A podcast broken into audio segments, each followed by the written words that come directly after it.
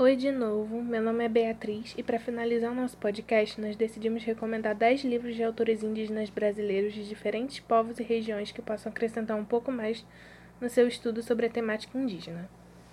O primeiro livro é Nós, uma antologia de literatura indígena, escrita por diversos autores que reúne histórias contadas ou recontadas de várias nações indígenas.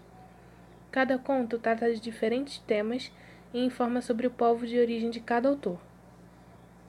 O segundo é Guerreiras, Mulheres Indígenas na Cidade, Mulheres Indígenas na Aldeia, de Aline Rochedo Pachamama, que fala sobre a realidade de 13 mulheres indígenas de diferentes etnias, regiões e idiomas, mas que têm em comum a mesma luta e essência.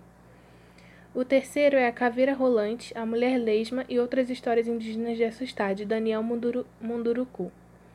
Nesse livro há seis histórias de diferentes povos indígenas que não são somente para assustar, mas que também, segundo o autor, são formas de, que, de ensinamento que ajudam a compreender seu lugar no mundo.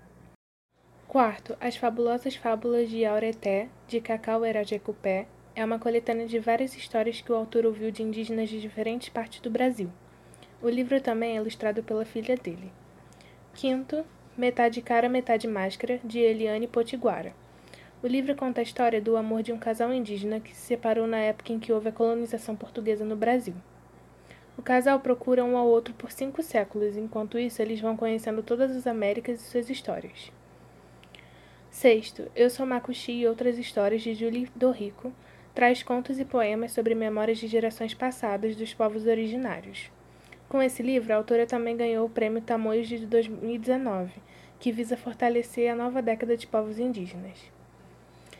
Sétimo, Coração na Areia, Pés do Mundo, da cordelista Aurita Tabajara, conta a história de sua jornada como mulher nordestina e indígena em forma de poesia.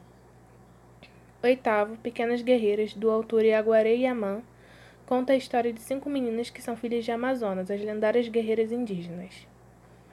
Nono, Com a Noite Veio o Sono, da autora Lia Minaputi, que traz a história do nascimento da noite que seu povo, os Maraguá, conta, geração após geração.